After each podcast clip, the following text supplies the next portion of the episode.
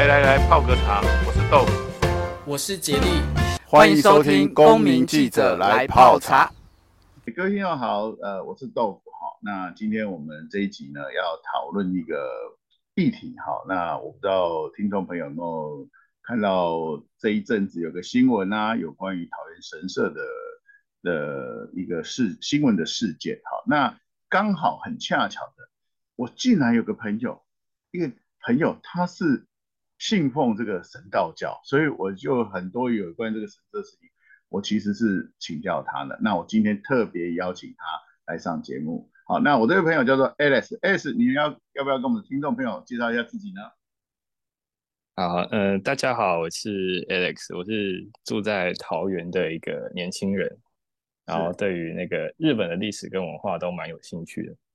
哦，你对日日本历史跟文化都很有兴趣哈、嗯？对对。那那你你你你是从小就有兴趣呢，还是因为我知道你念的东西可能跟他有点关系嘛？好，好，那你是从小就有兴趣，还是到了哪时候有兴趣？算、嗯、是从小吧，毕竟从小也是看日本动漫长大的，哦，所以当然、哦 okay、当然会耳濡目染。好，之下就感到兴趣。哎、欸，其实你说看日本动漫，虽然我年纪差你们大几啊，我也是看日本漫画 长大的、啊。哎、欸，台台湾的这一代其实很少很少人不被日本的一些呃，不管是日剧啊，或者是电影啊，或者是像漫画这样东西影响，对不对？对，是啊，是哈。好，那我我比较好奇的是，我比较好奇是，虽然我以前也有朋友。呃，信奉所谓的日本的宗教，像呃，有个叫日莲教，对不对？你有听过？嗯、对，有。好、哦，那我还记得我非常年轻的时候，我去他家，他还特地让我看一下他的神龛。那他是家家族是信奉这个日莲教。那我知道您是信奉这个日本的神道教。那我想请问说，哎，怎样的机缘之下，你有这个这样的机缘去信奉这样的宗教？嗯。其其实一开始会接触，其实蛮神奇的，呃，就是一开始都对日模型会感到兴趣嘛，是，对，然后就偶然间在那个电商那个搜寻的时候，然后就突然看到了那个日本神道教相关用品的那相关用品的商品，那就是有有兴趣的点进去一看之后，就会发现哇。日本的神龛居然这么的精细，然后就开始对很漂亮，然后就逐渐的深入了解，嗯，然后开始了解到哦，原来神龛里面日本人都会供奉神札，那个是那个日本神道教里面会有日日本神灵依托的一种神符的概念，是，所以所以你那是、嗯、是是呃先接触到。呃，网络这样的商品的介绍是不是？嗯，是的。好，那你后来就自己有开始去研究。那你你大概在什么时候开始信奉这个神道教？嗯，大约在大学的时候。是。嗯，那那这个这个信奉的过程，因为我们对这个大，我想大部分人对这样的东西不了解啊。像举个例子啊，我可能。呃呃，台台湾其实这个宗教有点复杂哈，比如说呃，我可能信关公，我信妈祖，我去庙里拜拜，那叫做呃，我信这个这个东西。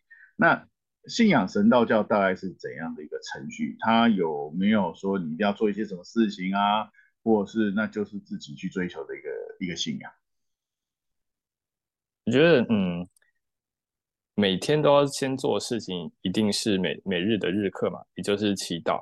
就是日本神道信仰，他们会有一种算是跟类似佛经一样的，他们叫做祝词。是，那祝词的话，就是针对日本神明那个赞美啊，然后去祈求一些可以每日的和平喜乐，或是祈求那个天下太平之类的。嗯，那基本上每天早上就是要先诵念一段的祝词，但是用日文来念。哦，用日文，然后对。然后就是跟跟在那个日本神社参拜的礼仪一样，就是先两拜，然后再拍手两下，最后才开始祈求自己的愿望，或是想要赞颂神明的内容之类的。那最后就是一拜，然后作为结束。哦，所以这是你每天要做的事情。对，就是基本上就是算每天能够接触神明的一小段时间。是，那那那你在台湾信仰这个宗教，有没有像呃呃庙宇啊，或者是同样是这个宗教信仰者的一个集会这样的的概念？嗯，是没有，因为台湾的神道教信徒分布的非常散。就是没有一个集中的会所或是寺庙这样的地方，是，所以我们都是可能在网络上面，可能就是有人会分享他们自己参拜的经历啊，可是地图上却从来都没有有相关的神社或是会所这样。OK，所以所以你透过网络也知道有不少人对这个宗教有信奉，对不对？嗯，是的。那那这些是。有你实体朋友，还是后来你有透过网络的方式认识这些朋友？后来透过网络方面有认识一些朋友，这样。OK，可是基本上，嗯，大家都是相对低调。哦，大家都比较低调。那你们会一起相约去聚会或什么之类的吗？还是说只是线上去交流的？嗯，我的话是线上交流啊，可是还是有一些网友可能会有些小聚会，但规模都不太大。嗯 是是是，那我我记得你曾经跟我说过，其实台湾有这个，你们到底要称为这样的是一个叫做神社还是一个庙？如果有放放这个你们的神明的这样的地方，我们会叫做神社，神社哈。那你有跟我讲过，台湾其实有神道教的神社，对不对？大概会分布在哪些地方？嗯。因为台湾主要都是跟民俗信仰结合起来，就算是类神社的概念，它主要是分布在高雄跟屏东。其实有一些，嗯，对，其实也也有一些是日治时期留下来的神社，然后逐渐跟台湾的民间信仰结合，就是变，对，变成了就是它可能是神明是日本神明，然后它是用台式的参拜方式。哦，就所以你的意思就是说，其实有些庙宇那个神明，其实就是已经跟日本的神明有做一种融合的概念，对不对？嗯，是啊，是。那那你刚才讲说，其实是呃高雄跟屏东有这样的神社，那呃你有去过吗？还是你也只是呃知道而已？嗯，我也只是知道，毕竟住在桃园，可能比较不方便一点。没办法跑那么远哈，对呀，OK，那我我我我很好奇哦，因为其实我在跟 Alice 在谈这件事情的时候哈，那有个地方让我蛮惊讶的，因为他告诉我，其实日本的神明是没有实体的，不像我们有一个神像，对不对？你你们是没有的，对不对？对，是没有的。那那他是你刚才讲说，他其实是用什么方式去？呈现就是，呃，你你怎么知道说，哎、呃，你拜的地方，你是用怎样的方式去呈现？他有画像吗？也没有嘛，对？嗯，大部分是没有，主要是镜子，我们会把它叫做神镜。神镜就是传传说中就是天照大神用来，他准备要出洞穴嘛，然后那可能会有照到镜子这样的一个神话传说的概念，是从那衍生出来的。后来那个就成为日本神明就是降下的平抑，所以其实你们是有个镜子来代表他，是不是？是，就是，可是还是有各式各样的物体可以代表神明，比如说一座山啊，一个一颗石头啊，一棵大树啊，都可以。就是其实台湾其实也有一小批人在信奉的神道教，然后可能会在家里面。安放着神棚，然后供奉着神札，然后其中有些人可能会举行一些仪式，就是比较简单的仪式，然后作为敬神的一种方式。那其实，其实为为什么没有那个我们没有统一的神社呢？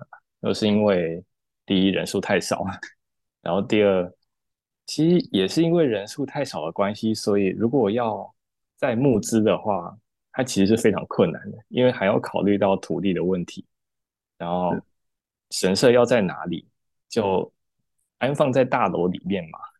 那安放大在大楼里面，就是跟其他的神社，日本本土的神社又又是完全不一样的。其实，连美国有一些的海外神社都是有取得土地产权，然后有专门盖出一间跟日本类似一样规格的神社。那在台湾发展，是不是也要取得类似的土地产权？所以这就代表我们必须要有一个非常庞大的腹地，然后可能会。有地方要盖参道啊、鸟居，甚至是拜殿啊这类的建筑。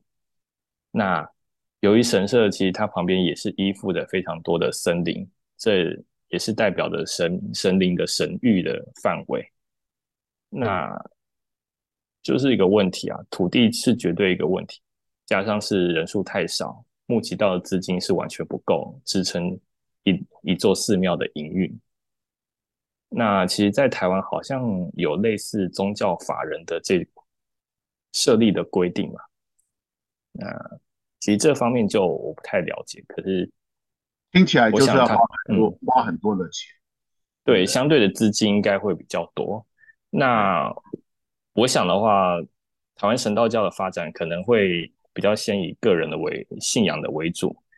那其实，在台湾也都有像日莲正宗或是天理教这样的日本的教派。那像天理教，它就是被归类在日本的神教派神道之一。然后他们也是在台湾发展的那个非常有组织。但那也是因为日本的天理教那边有算是一个非常庞大的宗教机构，他们有在台湾进行蛮组织的布教的行为。那像日本传统神道就比较没有这样的行为，在台湾布布教。那我想这就是台湾神道教发展的比较重大局限之一。了解，所以等于是说，其实这也是呃，你想要跟我们呃听众讲的，就是说为什么大家会觉得台湾没有人在信奉这？因为他都是几乎都是在家里个人，他并没有办法有个公开，就是没有。钱去弄一个公开的地方来来来做这样的事情，对不对？嗯，对。哎、欸，那我我能不能再问你一个问题啊？就是说，你你说你在家，你你你摆摆那个东西不叫神台，那个叫神什么？对，神棚。神棚那个棚怎么写？木字部，在一个朋友的棚。哦，所以你们在家是摆一个神棚，那这个大概是多大的一个一个一个？神棚大概是多大？嗯，我想应该就跟壁挂的书架是差不多大。哦，所以它它是一个，我我的意思就是说，它需要的是一个多大的空间？嗯、像你像你自己在家里的话，自己在家里其实就是小角落，就是它的占的空间不太大，可是主要就是那个位置要高，就是一定要高过眼睛。因为毕竟神明是崇高的，有这样的意思。所以它是挂在墙壁上。对，会比较比较高的位置，然后会需要比较要求一下方位的方向，会选一下方位。那再来你，你你说里面会摆一个叫做神札，那个札是一个木字那个札吗？对，木字木字的札。那那它是一张类似像纸啊，上面有写字的这样的东西吗？嗯，对，就是。类似我们台湾的符咒的概念，不过那个是神社的他们的呃神职人员，他们会进行一种特别的仪式，叫做入魂式。它这个仪式就是象、哦、对仪式象征的，就是把神明的神力挹注在这个神札里面。所以这个神札就是我需要去神社去请回来，是不是？对，是会需要到神社请回来的。可是。那个天照大神的神札会比较特殊一点，就是天照大神的神札被统称叫做神功大麻，对，因为毕竟一是神功嘛，就是取自于神功这两个字。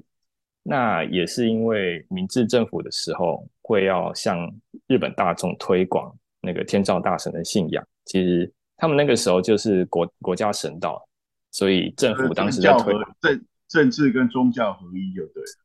对，就是他们在推广的时候，其实就会在每个神社里面发行神功大麻，然后供民众回去敬拜。哦，就是那个大麻，就是那个麻麻那个麻，对不对？对，怎么写？还是就是麻烦的麻那个麻吗？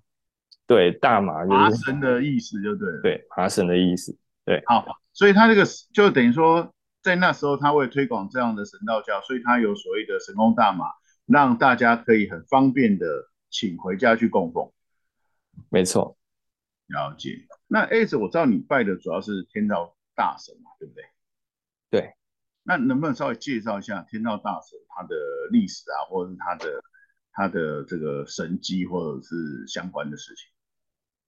嗯，天照大神其实就是日本的太阳女神，对，她是一般是以女性的形象来呈现。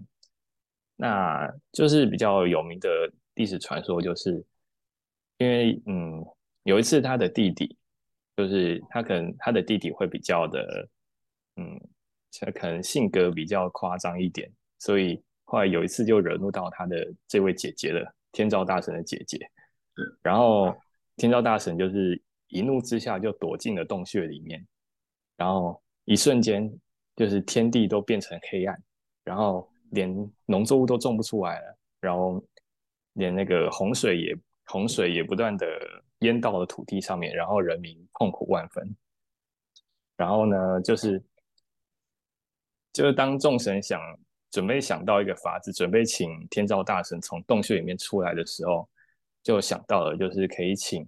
一位会跳舞的女神到洞穴前面跳舞，然后跳的过程当中，因为过于滑稽，所以引来了天照大神的好奇，他就探出头来了。然后探出头来之后呢，他就被力气很大的一个男性的神明拖出来，然后这就是非常有名的天眼天眼户的事件。那这个事件也其实也逐渐演变成目前神道教信仰的一部分，就是比如说可能会有神镜的出现，然后会有注连神的出现，因为注连神就是分隔人界跟神界的一种，算是封封锁线的概念。那也都是逐渐从这个传说里面演变下来。是，各位听众有没有发现哦？因为我们其实对日本这样的宗教不是太理解，那所以呃，相对的这些。啊，故事啊，或这些神明的名字啊，我们其实都不是那么清楚，对不对？那我知道，其实你开始信奉神道教之后，你其实有一些宗教上信仰的感应，能不能跟我们分享一下？嗯，好，就是那个先从每日的日课就开始讲起嘛。那其实就比较单纯，就是在每日的祈祷参拜的时候，都会感受到会有电流，就是。流窜全身的感觉，我不知道这样说我对不对啊？就是会有一些比较些微的感应，就会感受到，就是好像真真的有有一股力量会会有有在我周围这样，就保护你啊，或者是怎么样之类的，对不对？对，就是环绕着我的概念。那有一个比较就是心灵层面，就是我会透过每日的参拜的。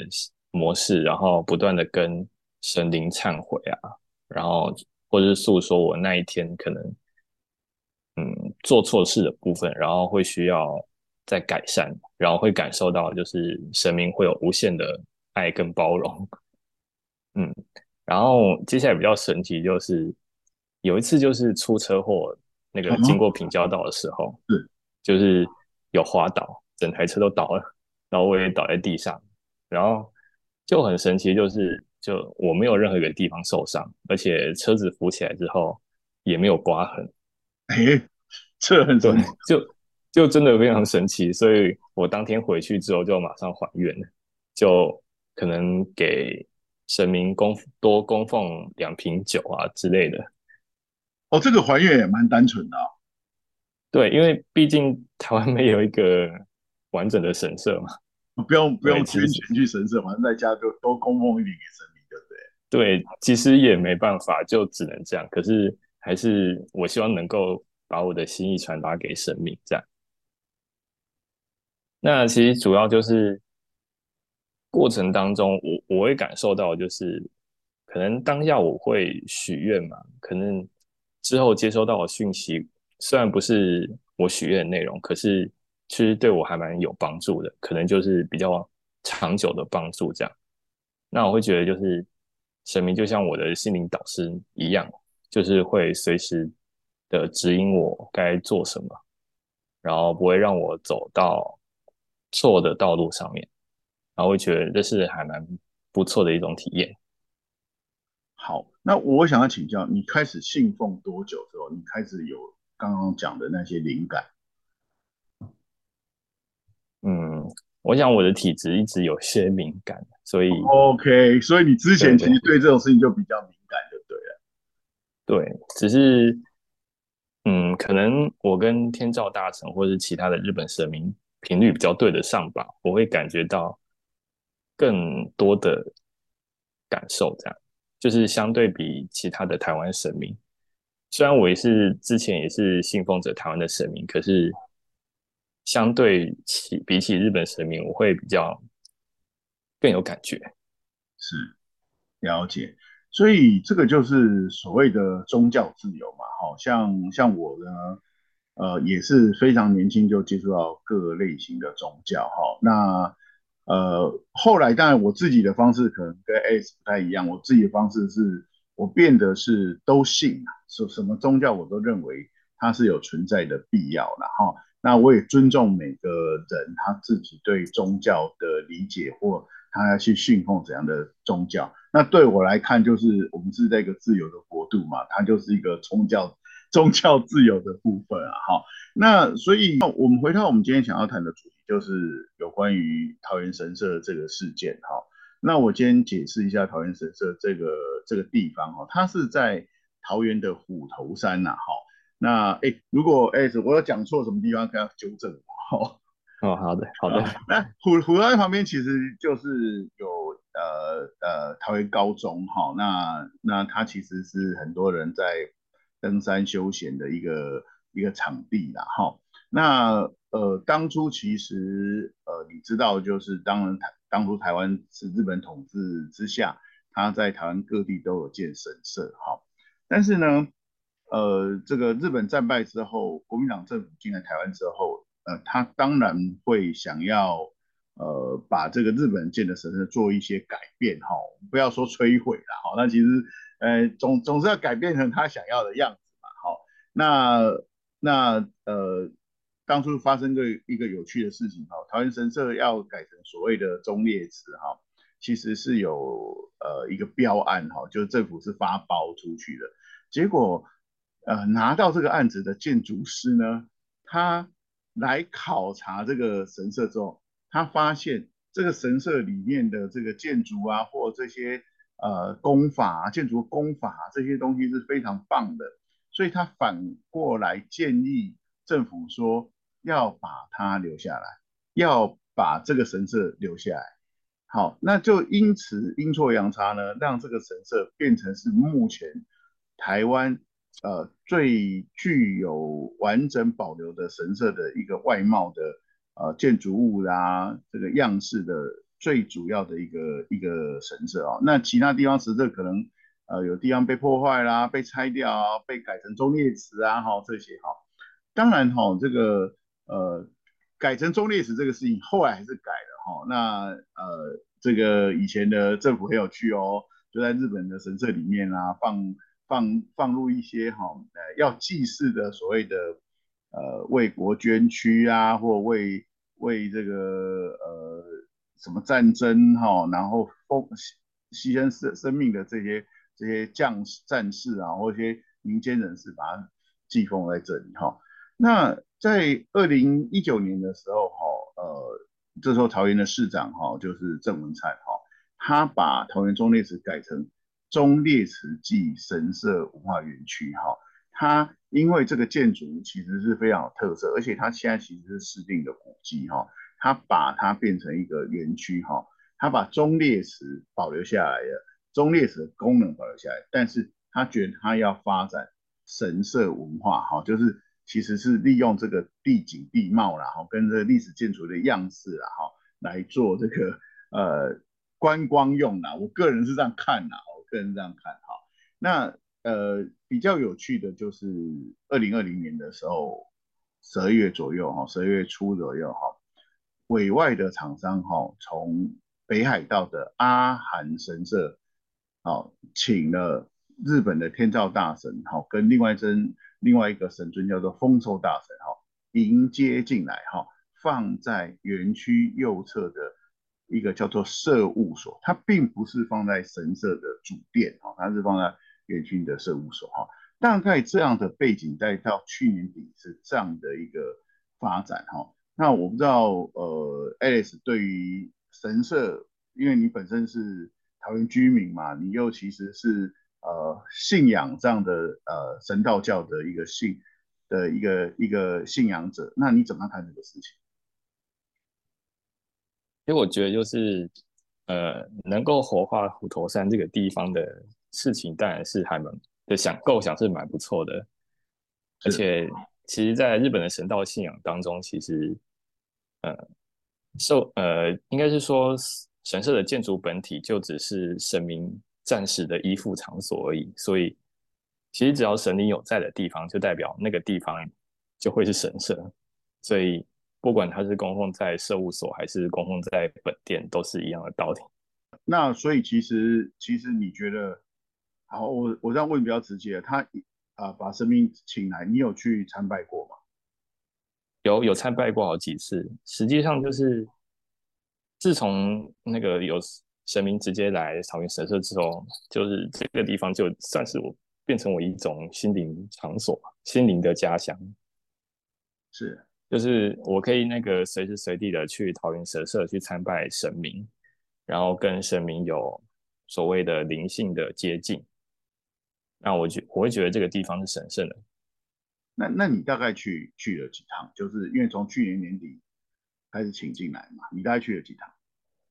嗯，大概是每个礼拜都会去一次。哇，就是利每个礼拜都用假日的。哦，是是是。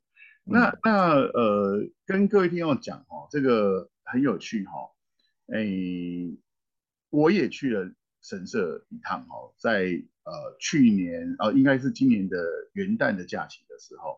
那事实上，呃，我们为什么会去哈？以以我不是一个信奉者的概念来说，因为厂商哈在网络上，呃，把影片啊、照片啊都分享出来，那大家都觉得很神奇。为什么觉得很神奇？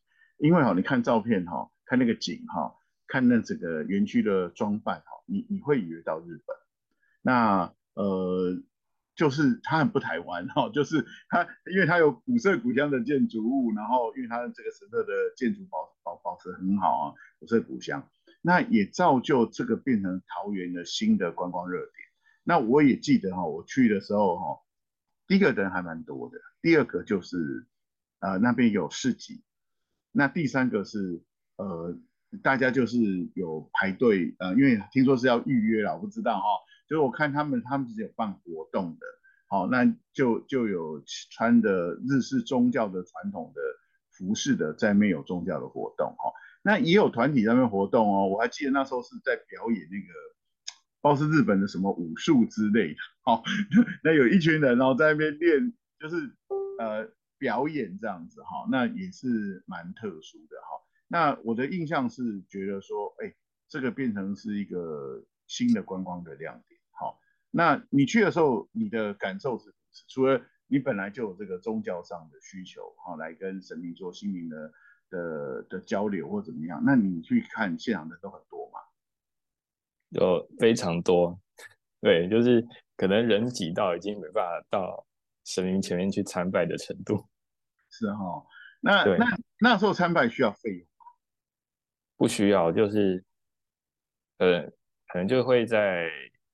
赛前箱投五块钱，然后就这样参拜，其实也不需要那么多钱啊。是是，就是其实它就跟我们庙一样，就是可以公开参拜的嘛，对不对？嗯，是的。好，那呃，刚刚刚讲的像是去年年底哈，呃，十二月初的时候，呃，外包厂商开始引进这样的东西哈。那当时候其实为什么去看哈？因为其实各位知道哈，这个选举桃园在。桃园市长改朝换代啊，就是从民进党籍的郑文灿换成国民党籍张善政哈。那其实，在去年年底我就开始有闻到一些味道，然后因为呃，我会看到一些报道哈，看到一些呃投书哈，我就觉得呃，桃园市政府应该会会去动这个神社。我我我指的动哈，是说哈，因为它其实是古迹啦，古迹其实没有人可以随意去动它，尤其它是呃政府的机关的的古迹哈，是不会有人随意动它。那只不过厂商因为把整个园区装扮得太日本，太像日本了，所以我认为，呃，可能一些比较偏激的啦，或者是极端的人会觉得说，我怎么可以在台湾有这样的一个地方？哈，那所以我那时候其实就是利用假期特地跑一趟，哈，的原因也是如此，哈。那呃后来呢，就在今年就。就的确就开始有动作了哈，那呃动作就是把这个神明请走哈。那今年其实就开始有呃一些比较偏激的团体啊，会去现场破坏那些装置啊哈，会去去贴上一些奇奇怪怪的呃呃呃贴纸啊或怎么样之类哈，就其实去破坏。呃，整个神社的一个一个一个装装饰品，好，那呃，接下来就是就据我了解，哈，其实是有呃两位吧，好，两位桃园市议员，哈，就施压桃园市政府的民政局，哈，那要求他把这一个桃园神社装扮成日本这样的神社的样式这件事情，把它做处理，好。那所以就呃报载我们就会看到啊哈，所以就是呃事后哈，事后当然呃桃园市政府是说啊，民政局他的讲法是啊，因为厂商活动结束了啦，哈，场上这个活动是有期限的啦，哦，它结束了啦，哦所以现在神明已经请回请回去了哈，那但是我们私底下都了解哦，这就是呃不同的意见，不同的人施压桃园市政府哈，然后桃园市政府因为。呃，这些不同意见的人，可能就是跟市长是比较同一个呃政党啊，或者是想法比较一致的啊，所以就顺理成章的去处理这件事情。好，那关于这个事情，我不知道 S 你怎么看？嗯，是说被请回请神回去的事情吗？对对对对。那这方面的话，其实当下会 感觉到很不受尊重。是，对，毕竟自己也是。那个信奉的神道教，并且是信仰天照大神这样的神灵，其实天照大神也也不算是嗯非常激烈的一种神明，它毕竟是代表着阳光，然后大家都可以想象，就是当您在那个大太阳下走路的时候，是就会感觉到非常的舒服以及祥和，就是您您在晴天都可以做任何事情。然后就不用受到外面的狂风暴雨的影响，那你可以出去外出活动啊、打球啊之类的。然后农民在种田的时候也会非常仰赖着阳光，然后让他们种出非常好的农作物。这样，那其实我会感觉到，就是这样可以带来幸福和乐的神明，就是为何会这种以这种比较仓促的模式会把他请回去呢？是，所以所以其实你是觉得是。不是那么妥当就，就就对了。嗯，是的。那那你觉得桃园市政府民政局在处理这样的事情，呃，不是那么妥当，是因为，好，这样问你可能有点敏感，是因为政治压力吗？你觉得？嗯，可能我我想是的。啊，好，那呃，那你你觉得一个一个像桃园神社这样的一个古迹啦，哈？如果透过厂商上的活化，让很多人都来这个地方，因为其实这个地方以前不是那么热门的地方，因为我想没有人会去中烈祠玩啊。好，那在其实你可以从当场的场地的的腹地你就了解，它没有什么停车位。如果你开车来这边，好像停车位大概有一二十个而已。它它其实旁边也没有呃。呃，很多方便的交通工具停放的位置，也没有很多的呃公车。那如果这样的场地经过这样的活化，让很多人来，这样不是很好吗？是啊，我我个人是感觉蛮不错的，因为毕竟虎头山长期以来都是真的是比较没人会去的场所，尤其是傍晚的时候，因为大家都会警告说别去那边，你那边有都市传说，对不对？对，而且又是临近医院嘛，所以 对对对，旁边就有一个医院，对，没错，对，哎，好，那呃，关于这个事情哈，我们今天最主要是想要。呃，让各位听众了解哈，其实呃，台湾还是有日本宗教的信仰者哈。那我我觉得哈，呃，不管是这种文化啊，或者是宗教啊，或者是这种古迹在利用哈，那当然了，我我相信每个政党都有每个政党的立场的哈。但是但是，我会觉得说，也不应该这么样的仓促。好，就是说啊，今天换了一个政党啊，很快啊，以前的计划我们要全盘把它推翻。好，那当然现在可能有些文史呃学者啊或专家，他也在质疑说，这个整个程序是对还是不对啊？例如说，当初为什么可以做这个事情，把天照大人请来，这件事情是不是有合乎呃古迹使用的原则？那换言之，如果把他请走，那是不是？又符合这个程序上的一个东西，这是我个人的观点啦。哈，那呃，不知道 S 有关于呃这个事件啊，或桃园神社啊，或者是你信奉的宗教，有没有什么样的补充？嗯，其实我觉得程序方面的话，是真的是可以再讨论的，而且我也觉得市府的做法其实可以再更多的沟通，就是这样利用。一纸的新闻稿，然后就隔一两天就马上请人走，这样的确会感觉到不受尊重。是，而且对对于市民来讲，其实我觉得市府还是需要有更多的解释跟沟通的机会。是，那就我所知，呃，这个事情其实是对一些比较关注日本文化的人，他尤其是年轻这一代，他们会觉得。比较突兀，对不对？嗯，对，比较突兀。会不会在你同温层有人在讨讨论这个事情，会会比较不同的意见？会不会？嗯，不会。目前我的朋友圈会觉得比较荒谬。其实有人会觉得就是打压宗教自由，有人的话会觉得明明就是可以带来商业利益的好机会，为什么要为了这样的行为，然后就把它。请走，把神灵请走。对，所以这个这也是一个，我我我想哦，这个台湾人是很有趣的啦。哈，台湾有趣的是，呃，我们常常喜欢讲说所谓的八年抗战，对不对？好，我不知道你们那个年纪会不会哦，在我们那个年纪会谈八年抗战，就是啊，日本啊侵略中国啊，怎样怎样之类哈。嗯，但是台湾台湾其实。